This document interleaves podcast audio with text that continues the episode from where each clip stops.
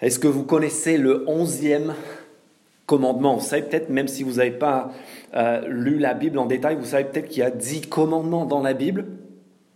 Eh bien moi, je me souviens d'un moment où un ami m'a expliqué qu'en France, il y a un onzième commandement qui est euh, presque voilà, au même niveau d'une parole inspirée de Dieu.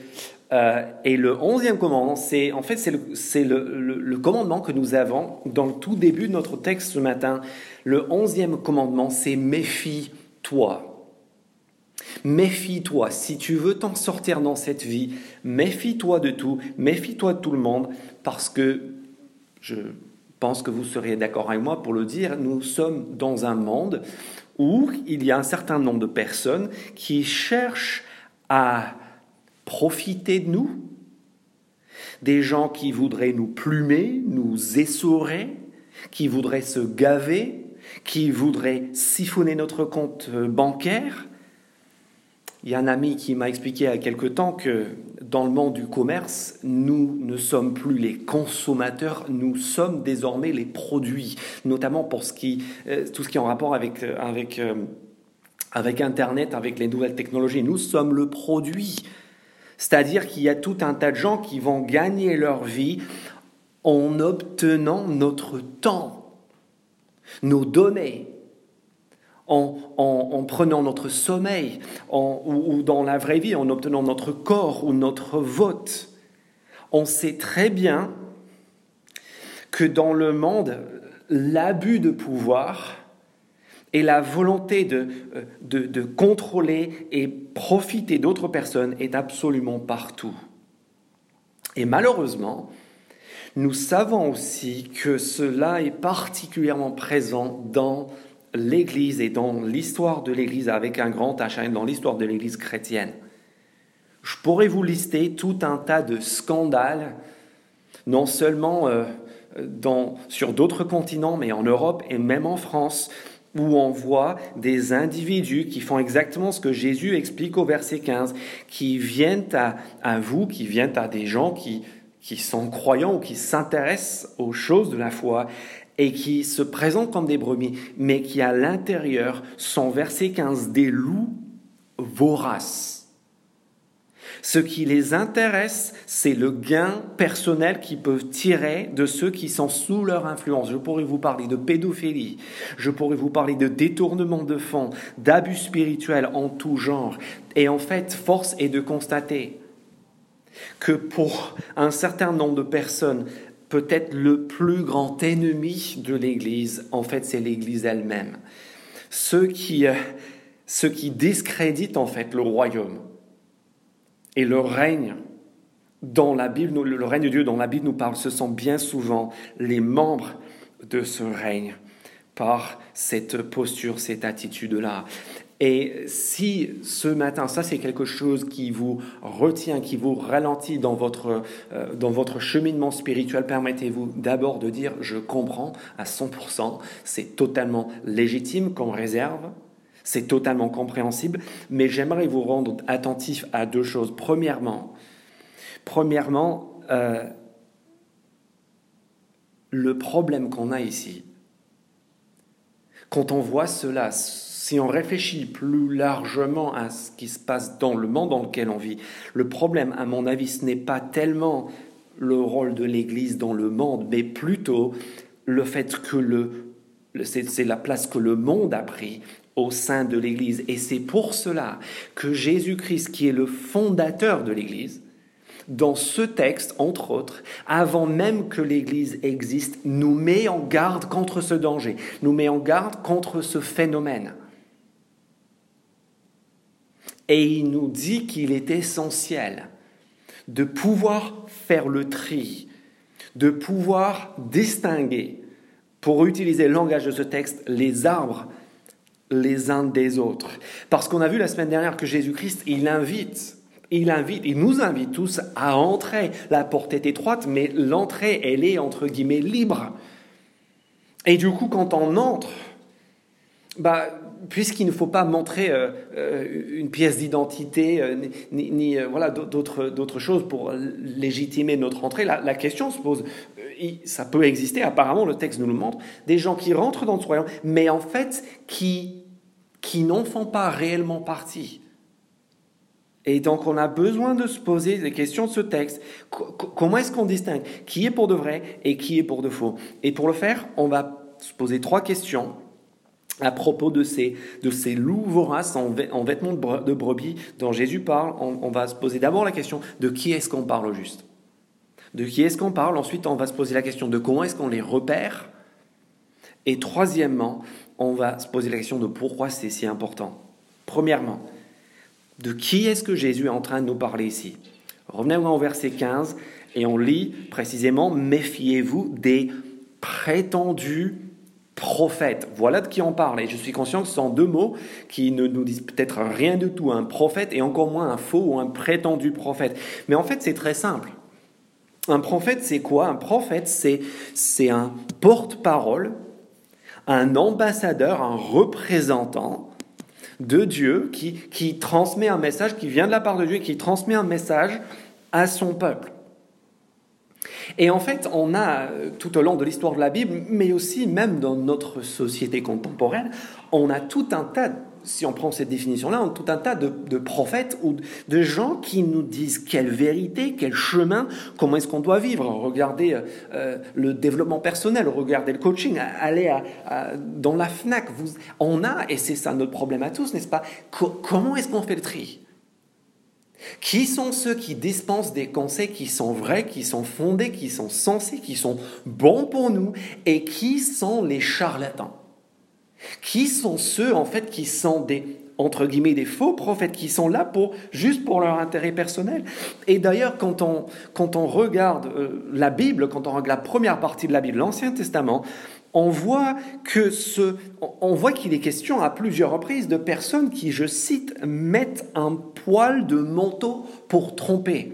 C'est-à-dire, ils mettent l'uniforme du prophète, du représentant légitime de Dieu. Dans quel but? Pas pour se gaver, pour profiter, pour abuser, pour prétendre un rôle qu'il qui n'occupe pas réellement, pour en tirer un gain personnel. Il y a beaucoup de textes qui parlent de ça. Et l'autre chose qu'on peut relever juste, c'est que la technique de ces personnes, très souvent, c'est simplement de dire ce que leurs auditeurs ont envie d'entendre. C'est de les caresser dans le sens du poids. Alors, je pourrais vous citer euh, des douzaines de textes peut-être les plus connus, c'est Jérémie, le prophète Jérémie, qui décrit constamment des prophètes qui, dont le message est paix, paix. Alors, dit Jérémie, qu'il n'y a absolument pas de paix. C'est la même chose dans le Nouveau Testament. L'apôtre Paul, l'un des premiers responsables chrétiens, parle à Timothée dans sa, sa deuxième lettre à Timothée et il dit, attention, méfie-toi de ces gens qui disent à des gens, et notamment à des gens faibles, ce qu'ils ont la démangeaison, ce que leurs oreilles ont la démangeaison d'entendre. Ils ont l'apparence de la piété, mais ils renient ceux qui ont fait la force. Donc voilà de qui on est en train de parler. Des représentants de Dieu, des prophètes de ceux qui transmettent son message. Mais avant que vous n'éteigniez tous vos cerveaux en disant ça, c'est pas moi de toute façon. Il faut qu'on fasse un pas de plus. Il faut qu'on se dise que nous ne sommes pas simplement des suiveurs. Si ce matin vous êtes disciples de Jésus-Christ, si vous êtes chrétien, nous ne sommes pas seulement des suiveurs, nous sommes aussi des influenceurs. Nous sommes, d'après ce même serment sur la montagne, des représentants de ce royaume. Est-ce que vous vous souvenez du chapitre 5, verset 48, où Jésus dit, Soyez donc parfaits comme votre Père céleste est parfait. Ou encore du chapitre 5, verset 9, où il dit, vous, vous serez des artisans de paix, et ainsi vous serez des fils de Dieu, ceux qui portent son image. Ou encore de cette image de sel et de lumière, c'est-à-dire de ceux qui, qui, qui rayonnent, qui représentent ce royaume.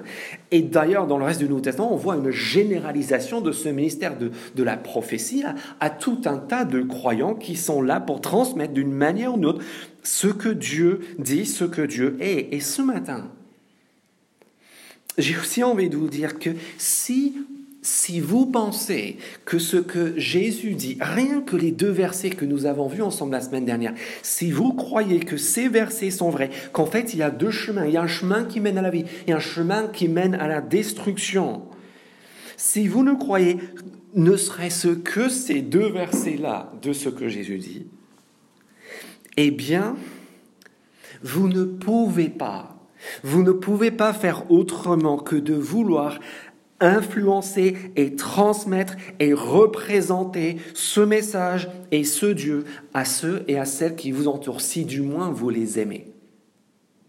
Je me souviens, j'ai écouté un, un humoriste américain il y a quelques années, et il disait, voilà, il n'était pas du tout croyant, il était euh, athée à, ma connaissance, et il disait ceci, il dit, il faut que les gens religieux arrêtent de nous dire qu'ils ne nous parlent pas euh, de, leur Dieu et des questions de, de, de salut, parce que, bon, il il faut pas déranger, il faut pas, voilà, il faut, faut pas mettre d'autres personnes mal à l'aise, etc. Et il dit, mais attendez, Qu'est-ce que vous êtes en train de me raconter? Il dit, mais attends, si, si votre message est vrai, et si, si moi je vous vois demain sur le, euh, sur, sur le, le, en train de traverser le, boulevard Carnot,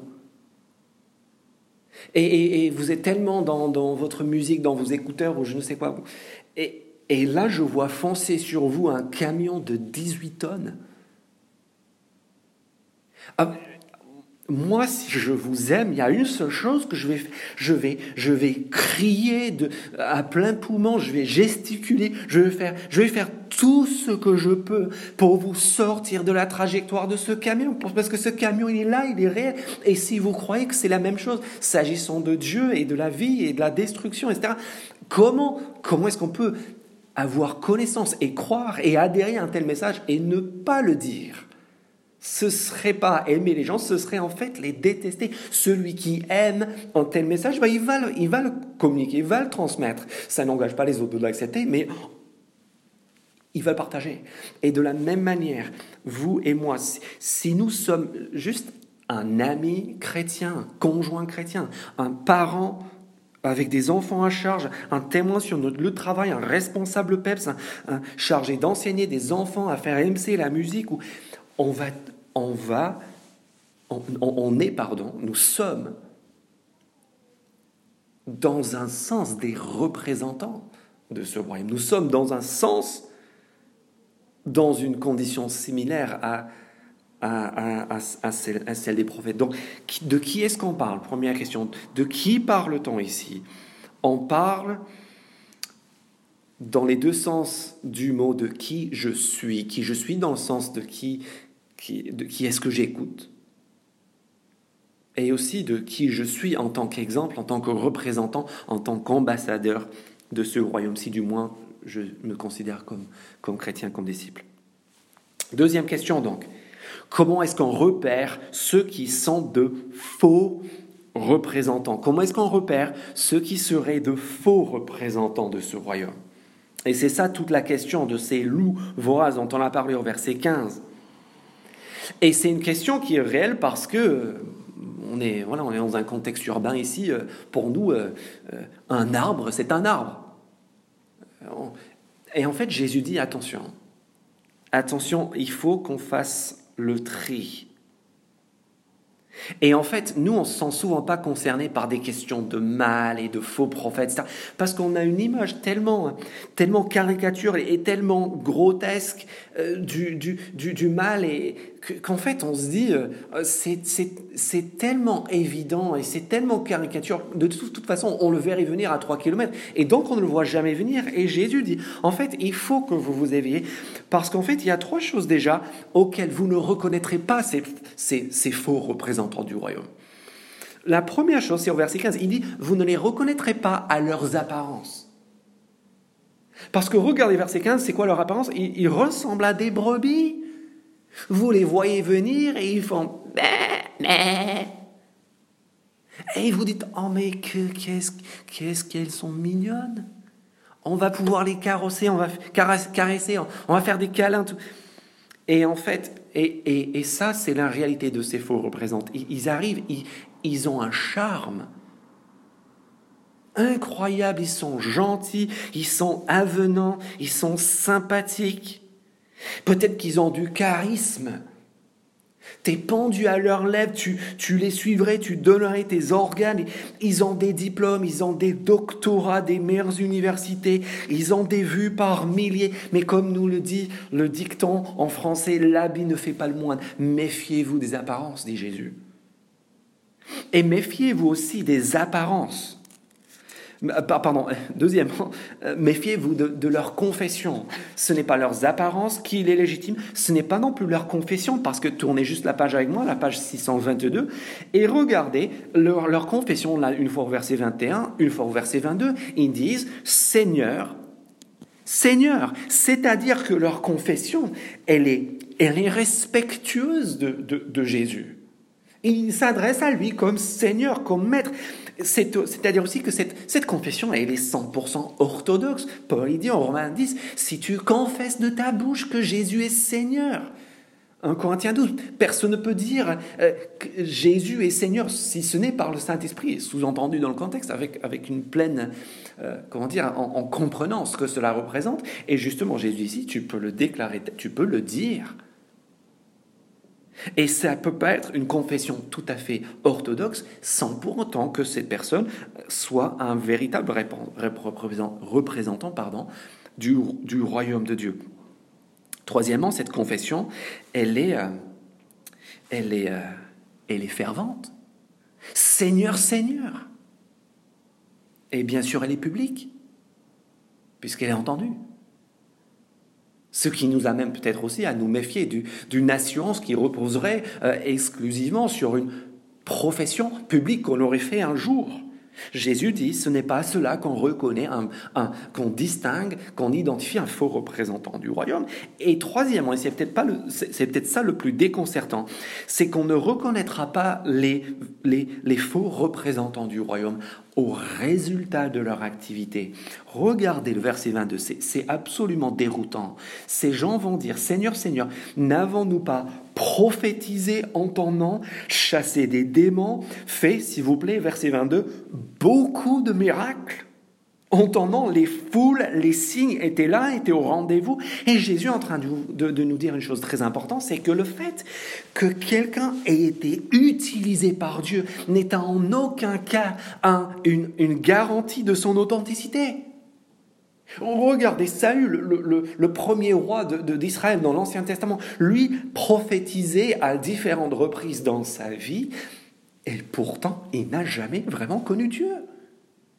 Oh, regardez Judas, le disciple qui a, trahi et renié Jésus. Et Judas qui, était envoyé évidemment avec les douze à chasser des démons, à faire des miracles, à prêcher le royaume. L'exemple qui m'encourage le plus personnellement, c'est l'âne. Il une fois dans l'Ancien Testament, en fait, on Dieu parle par la, la bouche d'un âne. Et ça, ça me donne beaucoup d'espoir. Ça veut dire que, que, que, des gens, voilà, même des ânes comme moi, peuvent éventuellement être utilisés par Dieu. Je pourrais vous rajouter l'exemple du pharaon ou du roi de la Syrie qui sont franchement opposés à Dieu et que pourtant Dieu est capable d'utiliser parce que vous savez quoi, Dieu, il utilise qui il veut. Dieu peut se servir des ânes et de Judas et de Saül et, et du pharaon pour pas. Ce n'est pas, ce n'est pas une garantie. Le résultat n'est pas une garantie d'authenticité. Donc, si ce ne sont pas les apparences, si ce n'est pas la confession, si ce n'est pas le résultat qui authentifie un, véritable représentant de, euh, euh, Dieu, bah, qu'est-ce que c'est? Eh bien, regardez le texte et regardez en particulier versets 16 à 20 et vous voyez bien ce quel est le, le critère essentiel et c'est un mot qui revient de nombreuses reprises dans les versets 16, c'est le fruit. C'est le fruit. En fait, on a ici une inclusion. C'est au verset 16, Jésus dit, vous les reconnaîtrez à leurs fruits. Et au verset 20, 20 il termine, c'est donc à leurs fruits que vous les reconnaîtrez. Et une inclusion, c'est-à-dire la même chose dit au début et à la fin d'un paragraphe pour nous dire que c'est vraiment ça l'essentiel. Et entre ces deux affirmations, on a quatre phrases que Jésus prononce au sujet du fruit. Il insiste à mort sur le fait que c'est le fruit qui authentifie les vrais et les faux représentants du royaume de Jésus. Et et là, on dit, mais attends, objection. Objection, c'est, pas tout le problème. c'est que vous pouvez peut-être me donner des noms de gens que vous avez écoutés, ou dont vous avez lu les livres, ou dont vous avez entendu la réputation, et vous dites, mais attends, ces gens-là, leur, leur ministère était entre guillemets fructueux. Il se passait plein de choses, il y avait, il y avait plein de monde. Mais attends, est-ce que ça veut dire que j'ai été béni par un charlatan? Et justement, c'est ce qu'on vient de voir à l'instant, au verset 22. C'est que manifestement, le mot fruit ici, que Jésus utilise, n'est pas en train de désigner le résultat de leur ministère, ça désigne quelque chose d'autre, parce qu'on vient de voir le, résultat, le fruit dans ce sens-là n'authentifie rien du, du, tout. Et d'ailleurs, si vous regardez la fin du verset 19, qu'est-ce qu'on voit? On voit la fin du verset 19 que Jésus dit que, que tout arbre qui ne produit pas de bons fruits est coupé et jeté au feu. Mais qu'est-ce que, ça, veut dire pour le prophète Jérémie? Et pour euh, un bon nombre des, des personnages, des prophètes et même des apôtres qui, ont, qui ont laboré, qui ont représenté fidèlement Dieu et sa parole et qui pourtant n'ont pas vu forcément un grand fruit de leur vivant. Non, c'est évident qu'il faut chercher ailleurs si on veut comprendre ce qu'est ce fruit. Et il y a deux endroits dans l'évangile de Matthieu où il est question de ce même langage de fruits et, d'arbres et des trucs coupés, etc. Et c'est au chapitre 12 où c'est Jésus qui parle et il assimile le fruit porté par les l'arbre et, la reconnaissance de l'arbre aux paroles qui sortent de la bouche d'une personne. Et encore plus près de notre texte, revenez juste avec moi, une page en arrière, Matthieu 3 et le verset 9. Euh, pardon, le verset 8. Matthieu 3, verset 8. Et qu'est-ce qu'on voit en Matthieu 3, verset 8 On voit Jean-Baptiste. Et c'est un moment très intéressant parce que Jean-Baptiste, vous connaissez peut-être, il, y a justement des, des responsables du peuple qui viennent à lui et ils viennent à lui en disant nous voulons nous repentir. C'est invraisemblable. Ils viennent, ils disent, on reconnaît qu'on a été dans un mauvais chemin. Et là, on veut changer, on doit changer, et on veut se mettre en règle. Jean, s'il te plaît, baptise-nous ici maintenant sur le champ. Et vous allez voir n'importe quel pasteur, il vous dit ça, et lui, il va vous sortir son agenda direct, il va vous prendre 12 rendez-vous, et ce sera fait dans, dans l'heure. Et Jean-Baptiste, il, a une autre approche, et c'est assez intéressant d'ailleurs. Qu'est-ce qu'il dit à ces gens qui viennent pour se repentir? En plus, c'est le gratin. Ce sont des, voilà, des, représentants, des responsables. Et verset 7, qu'est-ce que c'est quoi son mot gentil d'accueil? Verset 7, race de vipères. Oh merci, vous avez bien fait de venir. Race de vipères, qui vous a appris à fuir la colère à venir Verset 8, produisez donc du fruit qui confirme votre changement d'attitude. Et encore verset 10, déjà la hache est mise à la racine des arbres.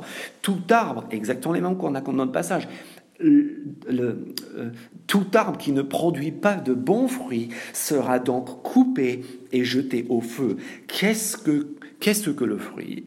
Le fruit, manifestement ici, c'est le fruit de, de leur vie, de leur comportement, de leur conduite qui je cite encore le, verset 8, qui confirme votre profession et votre changement d'attitude, votre repentance. Et donc, c'est quoi le fruit? C'est ce sont les paroles et la vie ensemble de ceux qui se disent qui disent euh, représenter Dieu et son royaume. Et donc, du coup, ça veut dire deux applications. Ça veut dire que si nous, en tant qu'individus et en tant qu'Église, on veut se prémunir contre, contre ces personnes, contre ce danger, il y a deux choses auxquelles on doit tenir. Et c'est une forte culture de la parole et c'est une forte culture de la proximité, de la relation.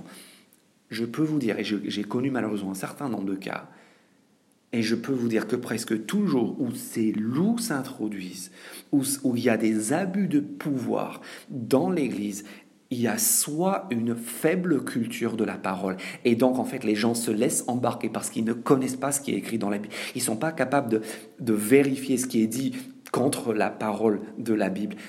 Ou bien une culture où il y a une absence de vraie proximité. Et notamment dans des, dans des, dans des ministères qui sont éloignés de la, de la relation et de la redivité, que ce soit sur le plan virtuel ou que sur, soit sur le plan de l'événementiel ou d'églises qui sont tellement grandes qu'en fait, il n'y a personne qui connaît vraiment les responsables. C'est là que le danger est particulièrement présent. Alors pourquoi ce fruit de la, des, paroles et de la vie de ceux qui disent représenter le royaume de Jésus est si révélateur. Quatre raisons, et on les voit dans les, dans les quatre phrases que Jésus prononce. Premièrement, principe très simple, parce que le fruit ne trompe pas. Si dans ton jardin, tu as un, un, un oranger, et un jour, sur cet oranger, tu vois une pomme, tu sais qu'il y a un petit souci. Tu sais qu'il y a quelque chose qui ne tourne pas rond. Soit quelqu'un l'a collé là, soit il s'est passé. Ne... C'est pas possible. C'est très bien, hein, parce que le fruit ne trompe pas. La vie et les paroles de ceux qui disent représenter le royaume Jésus, ça ne trompe pas. Deuxièmement, et ça c'est l'idée du verset 17, euh, le temps ne trompe pas tout bon arbre produit, produira de bons fruits, mais le mauvais arbre, produit, produira avec le temps de mauvais fruits. Et avec du fruit, bah, il faut du temps. C'est pas du jour au lendemain, mais Jésus est en train de dire ce fruit viendra immanquablement et révélera incontestablement qui on est vraiment, à qui on a affaire. Or, troisième point que Jésus souligne, chaque effet, verset 18, 18 pardon, chaque effet a sa cause. Un bon arbre ne peut pas porter de mauvais fruits, ni un mauvais arbre porter de bons fruits.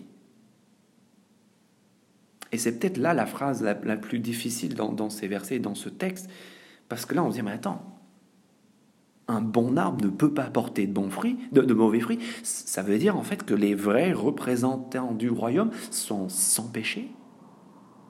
J'aimerais tellement vous, dire que c'est vrai.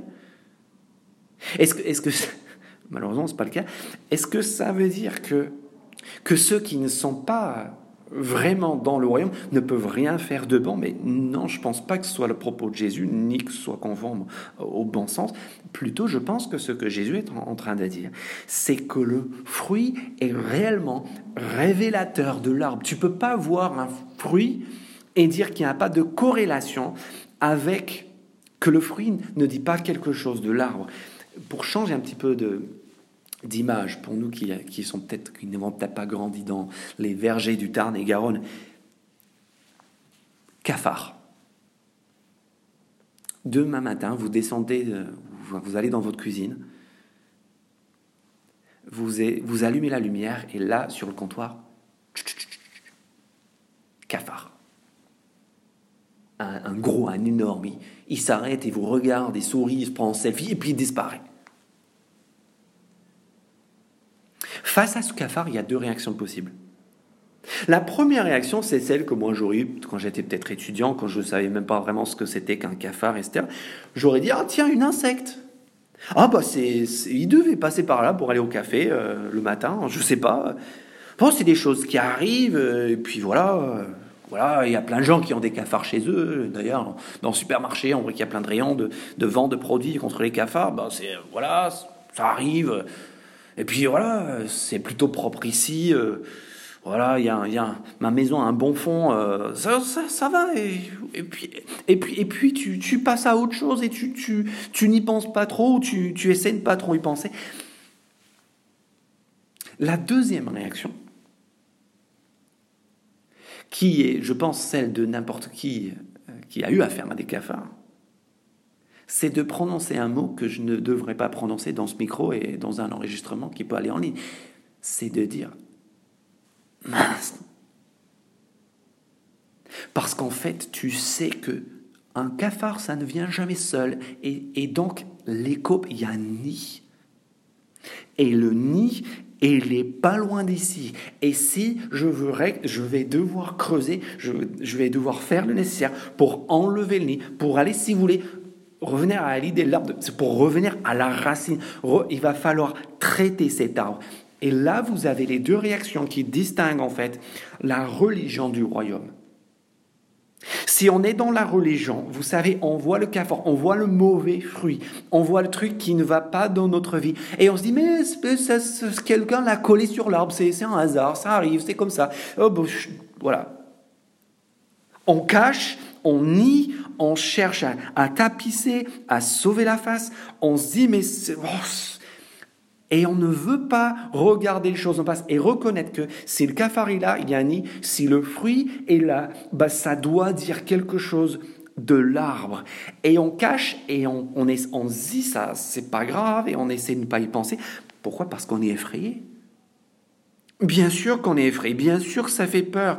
Et, et on est humilié notre orgueil est, mis à mal. On se dit, mais je pensais jamais qu'il pouvait y avoir ça chez moi. Chez moi, c'est propre, ça va. Et donc, en fait, on ne traite jamais le problème. Et ce qui change, ce qui est incroyable quand on est dans le royaume de Jésus, c'est qu'on sait que dans ce royaume, il y a quelque chose qui s'appelle le pardon il y a quelque chose qui s'appelle la transformation, une puissance incroyable qui est déployée par Dieu lui-même à travers Jésus justement pour changer une vie en profondeur. Et donc quand on voit le cafard, quand on voit le fruit, oui, on pleure. Bien sûr qu'on pleure. Bien sûr que, que c'est humiliant, bien sûr ça nous oblige à revoir nos prétentions à la baisse, comme dans les béatitudes. Et, mais on a les, les ressorts et les moyens de confesser qu'en fait il y a un problème. Ça, le fruit dit quelque chose de l'arbre. Un, bon arbre ne produit pas de mauvais fruits. Et donc s'il y a du mauvais fruit, peut-être peut-être qu'il va falloir traiter cet arbre. Et ce que je suis en train de voir, c'est pas juste une aberration alors que j'ai un bon fond et ça arrive. Non, non, non, non, là c'est quelque chose, pour reprendre l'image de l'autre jour du chapitre 7, verset 6, ça c'est une perle. Ça, c'est quelque chose qui révèle quelque chose qui a besoin d'être traité. Et d'ailleurs, et c'est ça la quatrième chose que Jésus relève, regardez bien ce que le verset 19 ne dit pas. Le verset 19 dit Tout arbre qui ne produit pas de bons fruits est coupé et jeté au feu. Jésus ne dit pas Tout arbre qui porte un, le moindre mauvais fruit est aussitôt abattu.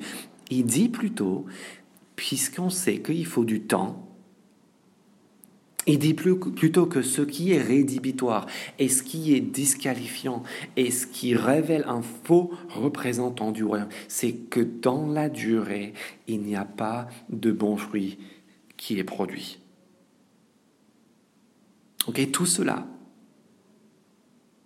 Comment est-ce qu'on repère un faux représentant du royaume? Absence de fruits. Absence de fruits dans la durée.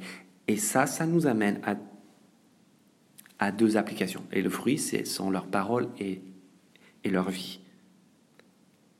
Et ça, ça doit nous amener, je pense, à deux, à deux applications. Premièrement, ça devrait nous amener à nous laisser rassurer et encourager et remplir de reconnaissance là où nous voyons du fruit. Le bon fruit devrait nous encourager devrait nous rassurer, devrait nous remplir de reconnaissance. S'il y a autour de vous, en ce moment, ou peut-être dans votre propre vie, des signes de véritable joie alors que vous êtes dans le pétrin de l'épreuve,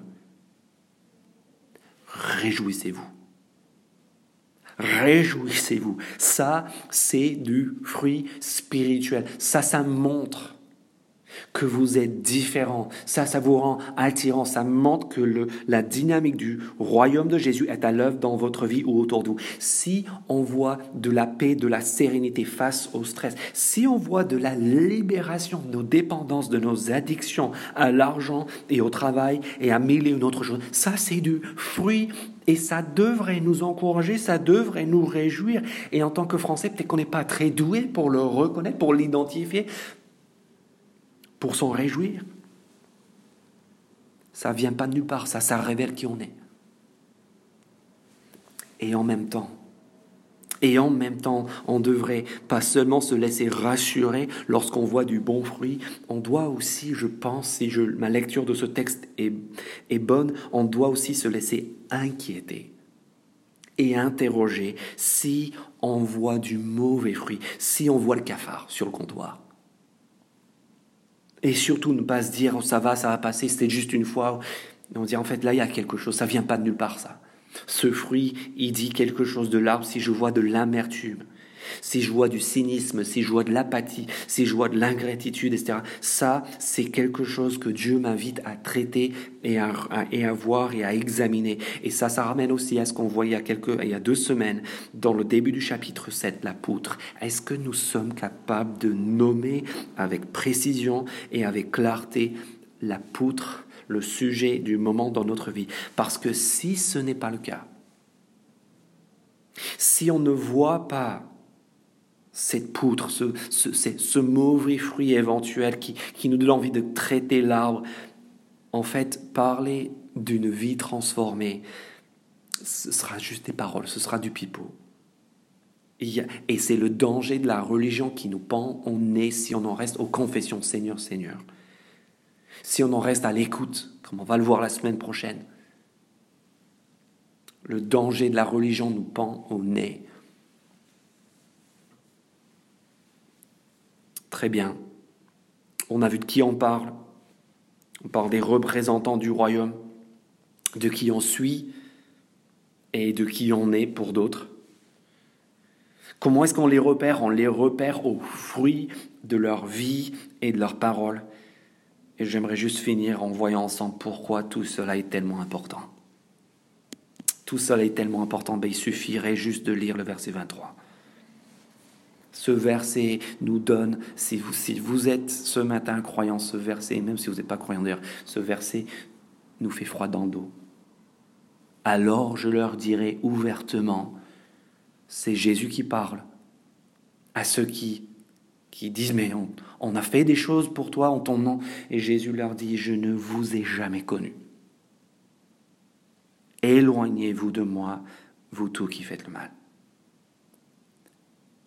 Pourquoi c'est important de se poser ces questions, de, de nous examiner et d'examiner ceux que l'on suit pour voir c'est quoi le fruit Parce que regardez cette catastrophe, regardez cette horreur de la fin catastrophique. Et c'est une fin qui est catastrophique pour ceux qui suivent ces personnes. Pensez aux brebis qui sont dévorées par les loups voraces. Et c'est un problème aussi pour les représentants du royaume eux-mêmes, ces gens que l'on suit, ou ces gens que nous sommes en fait. Et ça, c'est l'idée du verset 19. Pas de fruit est abattu et détruit. Et remarquez bien ce que Jésus dit. Il dit, je ne vous ai jamais connu. C'est-à-dire que et c'est ça encore la différence entre la religion et le royaume.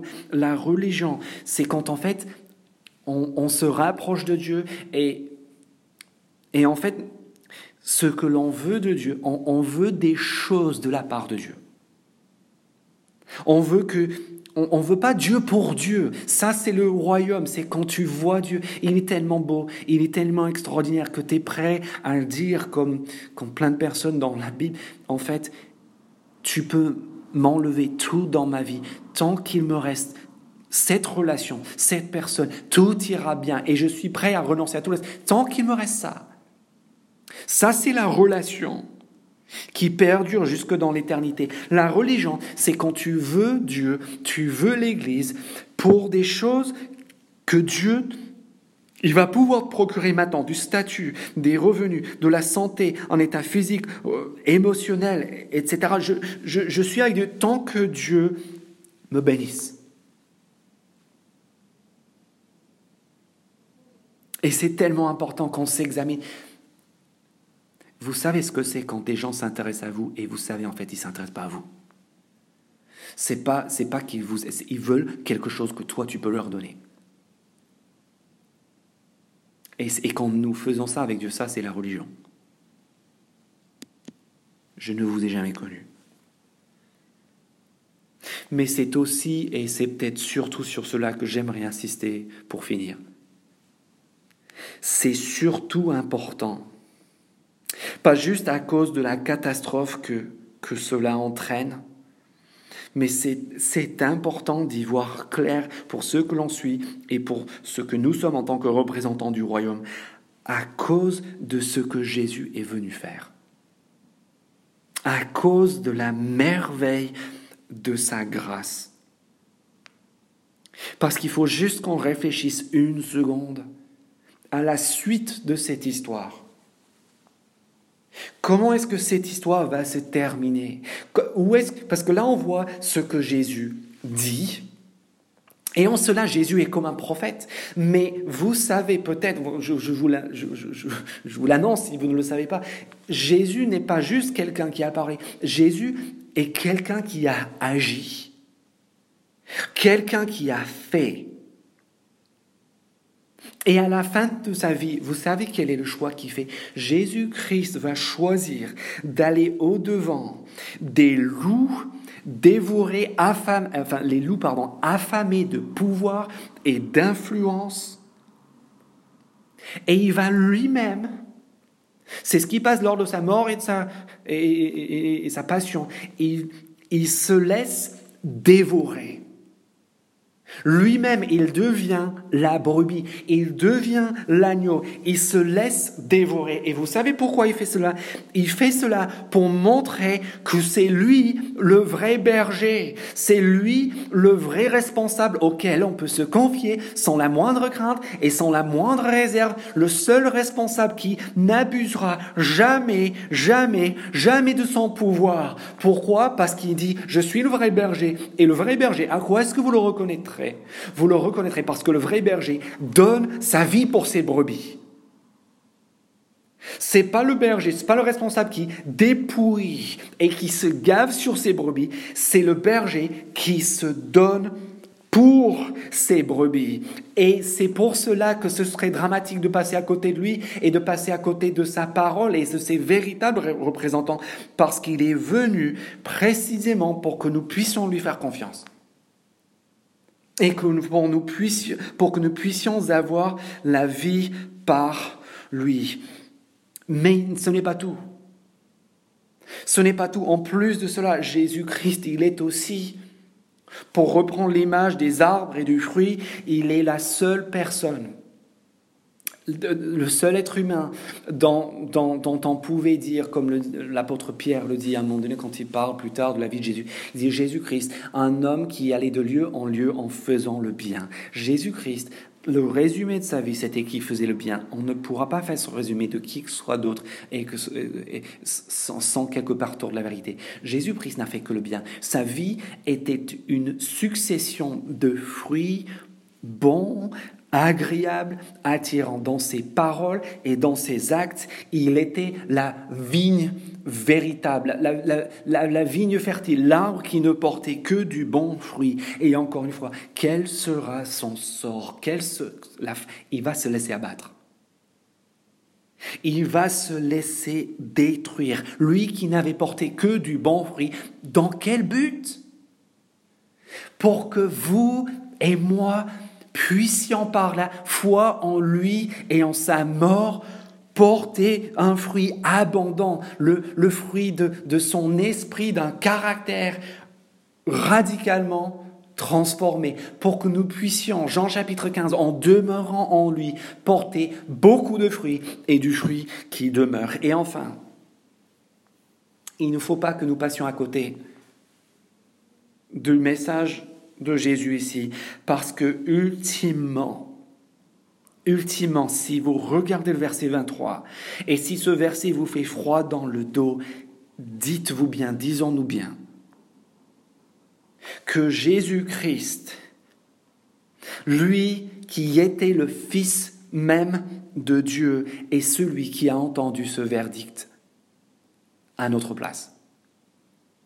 Lui qui depuis l'éternité était dans le sein de son Père, qui, avait une relation parfaite, une intimité, un accès constant à son Père, était celui qui à la fin de sa vie devrait s'écrier, mon Dieu, mon Dieu, pourquoi m'as-tu abandonné? Il est celui qui voit le ciel fermé, muet, le portail fermé. Dans quel but? Eh bien, pour que vous et moi n'ayons jamais à vivre cette même expérience. Pour que vous et moi n'ayons jamais à entendre ce verdict terrible du verset 23. Jésus-Christ, la brebis qui se laisse dévorer pour par les loups pour montrer que c'est lui, le vrai berger. Jésus-Christ, l'arbre qui a porté du bon fruit tout au long de sa vie et qui se laisse abattre pour que nous puissions porter du bon fruit. Jésus-Christ, le Fils qui était dans l'intimité du Père de toute éternité et qui se laissera exclure de la présence de Dieu, pour que vous et moi ne le soyons jamais. Je vous propose de prier pour conclure.